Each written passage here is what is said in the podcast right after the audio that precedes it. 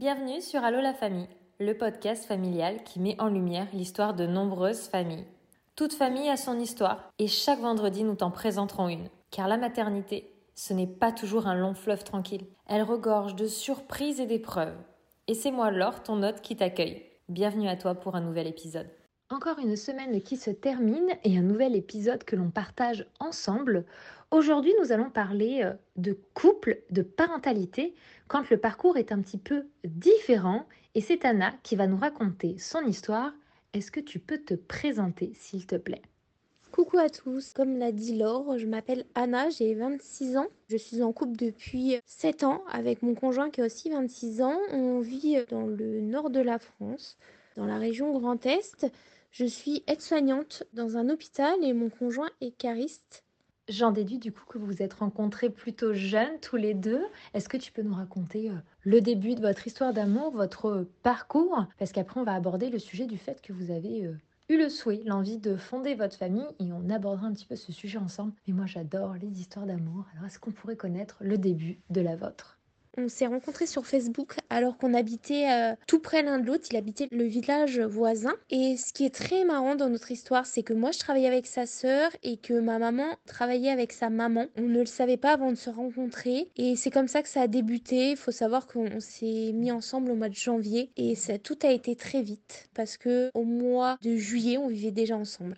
Ah oui, au final, vos proches se connaissaient entre eux avant même vous. C'est assez rare, souvent on fait rencontrer les, familles, belles familles. Là, pour le coup, ils se connaissaient avant. Effectivement, très jolie anecdote. Et oui, euh, un coup de foot, j'imagine, pour euh, faire choix de ne plus se quitter et de vivre assez rapidement ensemble. Maintenant, ça fait plusieurs années. Est-ce que tu pourrais du coup nous dire un petit peu comment euh, le projet de fonder sa famille est arrivé et les débuts bah, de votre parcours pour ce souhait de devenir parent? Alors comme tu l'as très bien résumé, tout a été très vite entre nous. On s'est mis ensemble en janvier 2016 et en janvier 2018, on a décidé d'essayer d'avoir un enfant. Faut savoir pour euh, lui comme pour moi, vous allez comprendre euh, durant euh, l'écoute de ce podcast qu'avoir un enfant c'est une évidence. On ne peut pas imaginer notre vie sans. Donc ça a été tout naturellement qu'au bout de deux ans de relation et parce qu'on était très bien ensemble, qu'on travaillait, qu'on avait une belle situation, qu'on a décidé de mettre ce projet en route, ça a été une évidence. On ne peut pas l'expliquer mieux. Un peu comme notre histoire, tout était vraiment tracé et c'est naturellement qu'on a décidé de lancer ce projet.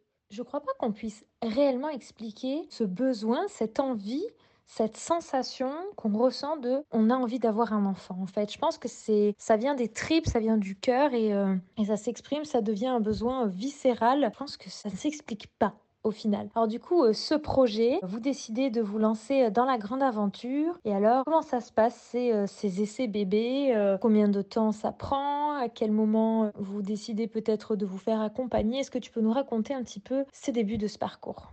C'est exactement ça, c'est viscéral. On ne peut pas l'expliquer, cette envie d'avoir un enfant. On décide d'avoir un enfant en janvier 2018. On ne se prend pas trop la tête, je me prends pas trop la tête. J'y pense. Moi, c'est mon plus grand rêve d'avoir un enfant depuis toute petite, donc j'y pense énormément. Euh, mon conjoint, pas plus que ça. Euh, mais ça en devient pas euh, non plus quelque chose d'obsessionnel parce que euh, je ne calcule rien, on laisse le temps faire les choses. Tous les mois, j'y crois parce que j'ai des cycles très très longs et ça, je ne le découvrirai que après. donc tous les mois, je fais un test de grossesse qui est négatif et ça jusqu'en novembre 2018 où je décide de me rendre chez un gynécologue. Je lui explique tous mes symptômes et euh, il me dit qu'il a une idée en tête, il me dit pas quoi, mais il me dit que pour confirmer cette idée, il faudrait que je fasse une prise de sang. Euh, faut savoir que je suis quelqu'un qui avait très peur à l'époque de devoir euh, subir un parcours de PMA. Donc la PMA, c'est la procréation médicalement assistée. Je m'étais renseignée, je suis quelqu'un qui me renseigne beaucoup et je m'étais renseignée quand je voyais que ça venait pas. Donc je laisse traîner cette prise de sang et cette prise de sang, je la ferai qu'en mars 2019 où mon gynécologue m'appelle la semaine d'après cette prise de sang, me disant qu'il veut me revoir, mais il ne m'en dit pas plus. Donc il me ressent en avril 2019 en me disant qu'en effet dans la prise de sang il y a un souci, qui pense que j'ai le syndrome des ovaires polykystiques donc c'est l'ovulation, il y a beaucoup d'ovocytes mais ils sont très mauvaise qualité. Et donc pour ceci, il faudrait que j'aille dans un centre de PMA dans un grand hôpital, chose que j'accepte, mais je ne me rendrai qu'à ce centre qu'en juin 2019 parce qu'il y a énormément d'attentes, il y a énormément de couples qui ont recours à la PMA. Et donc voilà un petit peu nos, débuts dans, dans ce parcours qui sera euh, très long parce que ça fait aujourd'hui 5 ans. Alors, c'est pas toujours évident, mais c'est quelque chose qu'on sait, ou tout du moins qu'on nous dit assez rapidement pour celles qui partagent le fait à peut-être quelques amis ou quelques proches de la famille, que ça y est, ils essayent d'avoir un enfant, que généralement, bah voilà, les 6, 9, 12 premiers mois, faut pas trop se prendre la tête parce que ça, peut prendre du temps et qu'on est tous différents. Donc, on essaie tous plus ou moins de se laisser ce temps suivant bah, comment on vit les choses soi-même. Mais du coup, de ce que j'en entends, c'est que c'est toi qui vas t'alerter en premier c'est pas euh, ton conjoint qui va dire tiens, euh, c'est quand même quelques mois qu'on essaye. Et voilà, pour le moment, t'es pas encore enceinte. Euh. c'est pas lui qui va poser des questions, c'est toi qui vas aller rencontrer un gynécologue. Est-ce que tu en avais discuté avec ton conjoint? Qu'est-ce que lui pensait de cela? Comment un petit peu au niveau du couple, à ce moment-là, vous abordiez le sujet de la PMA, de peut-être aller consulter voilà, un gynécologue ou autre pour un petit peu avoir un avis médical? Alors, il faut savoir qu'à cette période-là, nous avions parlé de ce projet à personne. On voulait vraiment que ça soit une surprise, que personne ne s'en doute, donc euh, personne n'était au courant. Et c'est vrai que des fois, on avait des questions, qu'on répondait que c'était pas le moment. Pour ce qui est de mon conjoint et de moi, on était plutôt sur la même longueur d'onde. Il était d'accord pour aller consulter avec moi. Pour nous, il y avait vraiment pas grand-chose. On pensait que ça allait venir, comme tu dis, il faut laisser des fois du temps au temps. Et je pensais que c'était une histoire de temps et que ça finir par arriver, que c'était juste peut-être pas le bon moment et que c'est pour ça que ça venait pas. Mais ça m'inquiétait un peu aussi parce que je me disais que j'avais jamais euh, eu une grossesse, même si elle avait échoué ou que ça avait terminé en fausse couche. C'était jamais rien passé. Et pour moi, il y avait quelque chose quand même qui n'allait pas rond. Pour lui, pas forcément. Il pensait qu'on avait un petit peu besoin d'aide, mais pas plus. On était vraiment sur la même longueur d'onde qu'il fallait qu'on soit aidé, mais on savait pas trop euh, ni comment, mais on savait qu'on avait besoin d'aide, donc c'est pour ça que j'ai décidé d'aller consulter. Après, il m'a suivi comme euh, dans tout ce qu'on fait aujourd'hui, on est assez sur la même longueur d'onde. Quand je lui en ai parlé, il m'a dit ok, et puis j'ai été consultée. Je peux totalement comprendre de vouloir faire la surprise. Nous, il y en a une bonne partie euh, suivant mes enfants où on a annoncé la grossesse et qui n'étaient pas au courant. Donc oui, c'est quelque chose d'agréable. Après, c'est vrai que quand tu as des questions, bah, tu sais pas trop à qui poser puisque bah, du coup, tu as informé personne de ce projet. Du coup, c'est super vous puissiez être sur la même longueur d'onde. Il t'a accompagné ou toutes ces démarches et ces rendez-vous, premier rendez-vous gynécologue, même si tu as mis un peu de temps à aller faire la prise de sang, ou est-ce qu'il est venu peut-être t'accompagner qu'à partir du moment où tu allais dans ce centre de PMA euh, si ma mémoire est bonne, tu as dit juin? Tu as très bien résumé. Les seules réponses à mes questions, je les trouvées sur Internet. Donc c'est vrai que ce n'est pas le plus judicieux. mon conjoint m'a accompagné à absolument tous les rendez-vous. Je trouve c'est important. C'est un parcours qui se fait quand même à deux, même si euh, majoritairement, mais pas forcément dans notre cas. Vous allez comprendre par la suite on se tourne généralement vers la femme. Euh, il m'a accompagné, c'est vrai qu'il avait euh, envie d'être là, c'était pas forcément euh, un souhait de ma part, bien que sa présence m'était très agréable, mais il a décidé de lui-même de, de venir, il s'est senti très impliqué dès le début. C'est super ça que de lui-même il ait eu cette envie euh, de t'accompagner. Ça montre à quel point il se sentait impliqué dans ce projet et que euh, bah, pour lui c'était euh, tout à fait normal d'être là. Alors du coup, il t'a revu, il t'a dit que ça serait bien par rapport à ce qui suppose être des ovaires polykystiques. Pour ce rendez-vous en PMA, donc du coup on s'est orienté sur toi. Qu'est-ce qu'a donné ce rendez-vous en juin alors? Donc ce premier rendez-vous en PMA au mois de juin, c'est vrai que ça s'est pas orienté que sur moi. Ça s'est aussi orienté sur mon conjoint. Elle a pas tenu compte de la prise de sang bien qu'elle y ait regardé. Elle a voulu tout reprendre à zéro d'elle-même et je pense que c'était judicieux. Elle nous a demandé à moi et à mon conjoint une prise de sang hormonale. Elle m'a demandé une hystérosalpingographie, donc c'est une radio des trompes où ils injectent un produit de contraste dans les trompes pour voir si elles ne sont pas bouchées. Elle a donné à mon conjoint un un spermogramme qui est ni moins ni plus que l'étude du sperme. Elle nous avait dit que si tout ça revenait plutôt positif, qu'elle nous orientait vers une stimulation ovarienne plutôt simple, un protocole plutôt court, mais qu'elle, elle ne voyait rien de plus, bien qu'il fallait attendre quand même les examens de monsieur. Elle nous avait dit que si c'est ça rapidement, on allait pouvoir commencer euh, ce parcours-là. Alors toi qui avais un petit peu d'appréhension à l'idée de se dire j'espère qu'on n'aura pas à passer euh, par la PMA, vous ressortez comment tous les deux de ce rendez-vous? Rassurés par rapport au protocole court qu'elle vous propose en vous disant voilà ça va être très certainement ça? Ou est-ce que vous avez des appréhensions? Comment émotionnellement vous vous sentez tous les deux à ce moment-là?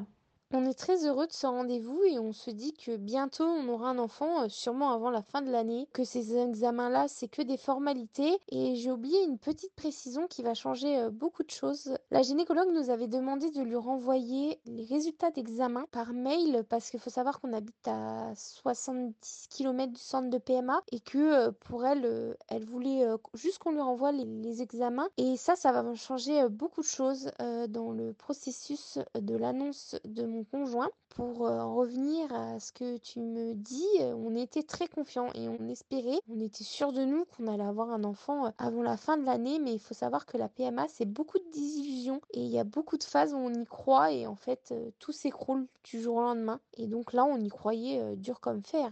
Alors, vous faites ces examens assez rapidement ou est-ce que vous laissez un peu traîner comme tu as fait avec euh, la prise de sang parce que tu as voulu te laisser du temps? Et une fois les examens faits, au bout de combien de temps vous avez les résultats et qui va vous annoncer les résultats? La femme qui vous a reçu pour le parcours de PMA ou votre gynécologue?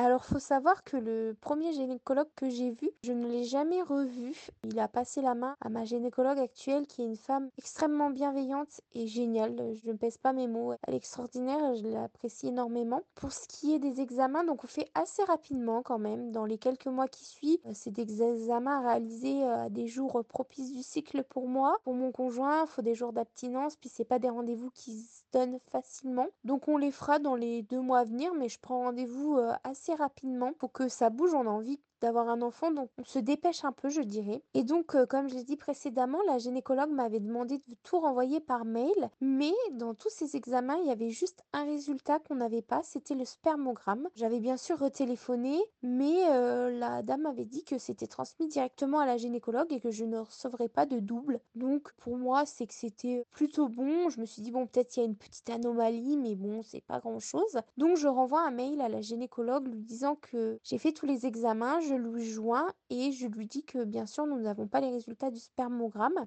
De ce mail se passe peut-être une semaine je dirais et elle m'appelle, je m'en souviendrai euh, toute ma vie. Nous étions euh, en train de faire la sieste donc elle nous appelle, je décroche et elle me dit euh, oui bonjour madame. donc elle me dit que les résultats confirment bien un petit syndrome SOPK et elle me dit encore à confirmer, elle me dit je suis pas sûre, c'est plutôt un petit dérèglement hormonal mais rien de, de transcendant. Et elle me dit par contre, est-ce que votre conjoint est là? Donc je lui dis oui, bien sûr, il est avec moi. Elle me dit, bah, écoutez, on a décelé une azospermie. Là, je lui dis, c'est quoi une azospermie? Et elle me dit, euh, il n'y a pas de spermatozoïdes dans son spermogramme.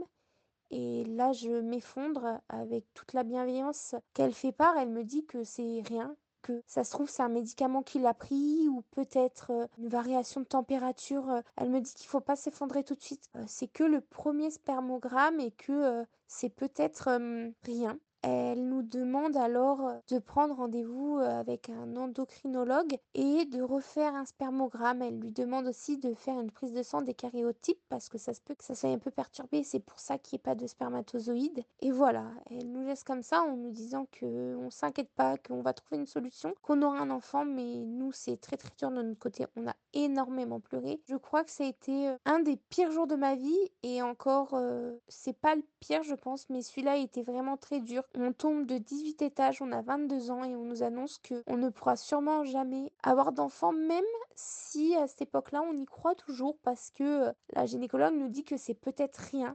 Donc on y croira jusqu'au bout. Oui, je peux imaginer à quel point ce moment a dû être euh, compliqué parce que l'absence de spermatozoïdes on vous dit qu'en gros, euh, ton conjoint, en fait, euh, ne fabrique pas ce qui vous permet d'avoir un enfant de vous deux. Donc, euh, forcément, c'est pas du tout le genre de nouvelle à laquelle on peut s'attendre. Puis, pas du tout celle que vous auriez pu envisager, puisque toi-même, tu poses la question en demandant qu'est-ce que c'est que ce terme. Du coup, vous prenez rendez-vous avec le spécialiste qui vous a indiqué. Et comment ça se passe, cette suite du parcours? Est-ce que vous vous dites, ce prochain rendez-vous, on va se rendre compte peut-être que c'était, comme elle dit, une question de température? Ou est-ce qu'il y a quand même de l'appréhension et de l'inquiétude qui se forment dans les semaines et les mois qui suivent cette annonce. On y a toujours cru, je dirais, même si on nous disait le contraire, on y a cru. On a attendu le rendez-vous avec l'endocrinologue assez longtemps parce que on a eu rendez-vous qu'au mois de janvier et nous avons vu l'appel au mois de septembre, donc euh, c'était assez long. Toujours personne n'était au courant, donc c'était assez compliqué. On n'était que nous deux pour en parler, mais on l'a fait.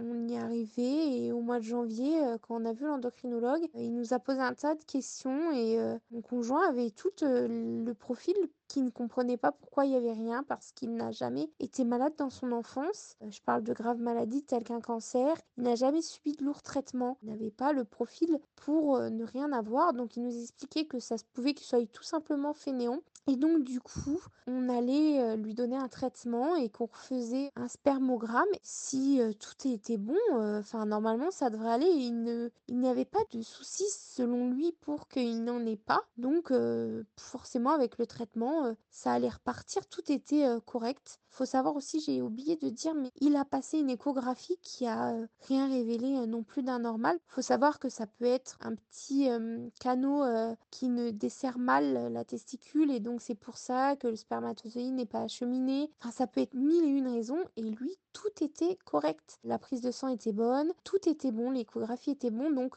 pour lui, c'était forcément que ses spermatozoïdes étaient fainéants. Et donc, du coup, avec ce traitement qu'elle allait nous donner, euh, il aurait euh, des spermatozoïdes au prochain euh, spermogramme. Et du coup, les trois mois passent, le spermogramme est fait. Et qu'est-ce que donnent ces résultats et qui et comment cela vous est annoncé? Alors, faut savoir qu'on arrive dans la période du Covid. Donc, on ne reverra le chirurgien que pour un spermogramme, je crois, au mois de juin 2020. Et là, personne nous annoncera que c'est toujours négatif parce qu'on reçoit les résultats à la maison. Donc, on comprend, hein. mais on y croit parce que quand on l'avait rencontré la première fois, il nous avait proposé une opération. C'est une biopsie testiculaire et ça consiste à ouvrir les deux testicules et à aller chercher directement les spermatozoïdes. Et pour lui, il nous disait que ça peut fonctionner dans notre cas. Donc on le revoit ou par visio, je crois, au mois de juin 2020 et on programmera l'intervention en mars 2021 parce que toujours dans notre cas, il y avait le Covid et donc on n'a pas pu la programmer avant. Alors mine de rien, depuis euh, le début de votre parcours et de ton premier rendez-vous euh, gynécologue, il s'est passé euh, combien de temps maintenant? Alors, notre premier rendez-vous avec notre gynécologue était en novembre 2018 et nous sommes en 2022, donc ça fait 4 ans qu'on a été voir le premier gynécologue et en tout ça fait pratiquement 5 ans d'essai. Quand j'y repense c'est très long mais en même temps c'est passé très vite parce qu'on a vu tellement de choses mais c'est très long. Quand on attend un enfant 5 ans c'est très long et c'est pas fini donc pour des couples c'est encore plus long et franchement ils ont tout, tout mon mérite. Et oui mine de rien car entre chaque examen, chaque rendez-vous il se passe plusieurs mois et du coup les années filent. Il y a des moments où vous remettez les choses en question en vous disant euh, on arrête tout, est-ce que ça met des fois votre couple à épreuve ou est-ce que vous traversez ça soudé et c'est une part de vous euh, Puis en fait, comme tu dis, le temps passe au final peut-être vite. On a fait le choix d'être suivi euh, dans un hôpital public, donc forcément les rendez-vous sont très longs. On est très soudés. On est euh, les cinq doigts de la main, comme je dirais. On a vécu euh, bien d'autres choses que la stérilité. Et à la fois, la stérilité, c'est aussi notre plus grande épreuve. Là, euh, au moment où je te raconte, on était très soudés. L'annonce de sa stérilité, ça a été une épreuve extrêmement difficile pour nous, pour notre couple. Je dirais qu'à cette période, on était très soudés. On n'a jamais eu envie d'arrêter parce que c'est viscéral. On le veut vraiment. Je ne suis pas prête à arrêter, on n'est pas prêt à arrêter. On veut vraiment cet enfant. Donc non, on n'a jamais voulu arrêter. C'est inimaginable pour nous de ne pas avoir d'enfant. Donc euh, c'est inimaginable pour nous d'arrêter tout ça. Alors du coup, l'opération a été programmée. Est-ce que tu peux nous raconter du coup euh, les suites de cette opération euh, Qu'est-ce que ça a donné pour ton conjoint et du coup pour votre projet d'avoir un enfant? Avant cette opération et cette possibilité de stérilité, on nous avait déjà parlé du don de spermatozoïdes, mais il faut savoir que pendant euh, cette période, j'ai toujours dit à mon conjoint que moi je le suivais tant qu'on avait un enfant, que ça soit l'adoption ou le don. Et au tout début, même avant euh, l'opération et qu'on sache vraiment qu'il était stérile, on s'était dit qu'on allait adopter. Et puis euh, ça va changer parce que on a réfléchi longuement et je pense qu'on n'était pas assez posé à ce sujet pour en parler. Donc il se fait opérer en mars 2021 il a énormément souffert, ça s'est infecté, bref, ça a été une vraie euh, souffrance pour lui. Et en plus de ça, il faut savoir que nous avons eu la réponse qu'en avril 2021, donc pratiquement un mois après l'opération, qu'il était bien stérile et que euh, nous devions prendre une décision. Pendant ce mois-là, on a beaucoup parlé. L'adoption pour nous, c'était euh, une belle chose et on aurait aimé pouvoir le faire. Donc, faut savoir qu'en France, l'adoption, ça met au moins 10 ans et on ne se voyait pas qu'être parents dans 10 ans. Donc, avec mon conjoint, on avait dit qu'on voulait bien le don, mais qu'on voulait euh, à certaines conditions. On se posait plein de questions et à la fin, on nous en avait juste parlé vaguement. Donc, en avril 2021, on nous dit qu'il est bien stérile et on, nous demande quelle décision euh, nous voulons prendre. Donc c'est toujours euh, le généticien qui nous annonce ça. Il n'a pas de raison à l'heure d'aujourd'hui pourquoi il est stérile. C'est ça, je crois, le plus troublant. Tout va bien. Il est juste stérile parce que euh, je dirais qu'il n'a pas de chance. Et donc, nous, on avait donc bien réfléchi et on voulait bien le don à condition qu'il ressemble au maximum à mon conjoint, le donneur, et on nous confirme qu'il n'y a pas d'inquiétude à se faire. Et donc, on sort, euh, on vient d'apprendre que mon conjoint est stérile. Et en même temps, une heure après, on a inscrit sur euh, une liste de dons de sperme. Et voilà, ça se fait comme ça. C'est très rapide. Et on ne pleure même pas, on dit rien, on se regarde. Quand on retourne dans la salle d'attente, je lui dis T'es sûr C'est bien ce que tu veux? Je lui dis Si tu veux pas, on, part et on réfléchit. Il me dit que si, si, il veut bien. Et donc on s'inscrit, on part et dans la voiture, euh, on s'effondre. C'est extrêmement compliqué. Il faut savoir que c'est la période la plus compliquée qu'on a à vivre avec mon conjoint et on l'a surmonté haut la main mais j'ai vraiment cru que nos couples allaient s'arrêter parce que c'était extrêmement difficile. On souffrait énormément tous les deux de cette situation mais on ne se comprenait pas. Aujourd'hui on, est, on en sort euh, gagnant parce qu'on s'est relevé de tout ça mais ça a été très compliqué. Et oui, un couple déjà sans forcément vivre un parcours compliqué, c'est pas toujours simple. On a des hauts, on a des bas, on a des moments de doute. Alors quand une épreuve comme ça se rajoute, ça peut être qui tout double, comme on dit, ça peut être une épreuve qui nous euh, rapproche, comme une épreuve qui nous sépare. Est-ce que vous vous êtes peut-être fait accompagner à ce moment-là? Est-ce que peut-être vous avez commencé à en parler quelques-uns de vos proches, que ça n'allait pas peut-être pour avoir une oreille extérieure? Parce que du coup, à, garder tout ça pour vous deux, vous, vous n'arrivez peut-être pas à pouvoir euh, extérioriser autrement. Comment vous avez géré tout cet aspect-là? Quand mon conjoint s'est fait euh, opérer, on a décidé d'en informer tout le monde. C'était important pour lui et donc du coup je l'ai suivi dans cette démarche. Toutes nos familles ont été au courant et donc ont été aussi au courant du diagnostic. Donc on a été, euh, je dirais, euh. Et puis j'ai décidé de laisser passer 2-3 mois et il faut savoir que pour le don, donc tu t'inscris, mais tu as aussi des démarches monstres à faire. Et donc, du coup, on devait aller rencontrer une psychologue et j'ai pris rendez-vous. Il faut savoir que la psychologue ne peut pas refuser un dossier. Elle dit juste s'ils ont besoin de temps ou si le dossier peut être accéléré. Parce qu'il faut savoir que légalement en France, il y a un an et demi d'attente pour un don de sperme. Et donc, du coup, on a été voir cette psychologue et elle nous a dit des mots bienveillants. Elle nous a expliqué beaucoup de choses auxquelles on avait peur. On avait très très peur que notre enfant ne ressemble pas à son père. Elle nous a expliqué que si on n'était pas au courant, c'était affolant, les ressemblances. Elle nous a dit plein de choses, plein de mots réconfortants et on a pu aussi lui dire plein de choses. On s'est libéré de plein de choses et c'est vrai qu'elle nous a énormément aidés. Un psychologue, ça peut tellement aider. C'est un professionnel qui est là, mais qui a les outils et l'écoute qui est nécessaire. J'ai personnellement jamais encore eu la nécessité ou le besoin, ou ressenti le besoin d'aller voir un psychologue. Mais euh, personnellement, je pense vraiment que cela est quelque chose de très positif et que euh, aujourd'hui, je pense que ça commence à être moins tabou euh, ce côté, par moment, avoir besoin d'être suivi, soit seul, soit en couple, ou même en famille. Hein, par un psychologue pour euh, nous accompagner et traverser euh, des épreuves de la vie. Alors du coup, vous en avez parlé autour de vous, vous avez eu du soutien et ça c'est quand même quelque chose de super. Quel a été du coup le verdict de cette psychologue euh, accélérée ou prendre du temps? Donc nous, dans notre cas, nous avons été recontactés en décembre 2021. Donc on s'est inscrit en mars 2021, donc que quelques mois après. Normalement, le délai légal est d'un an et demi.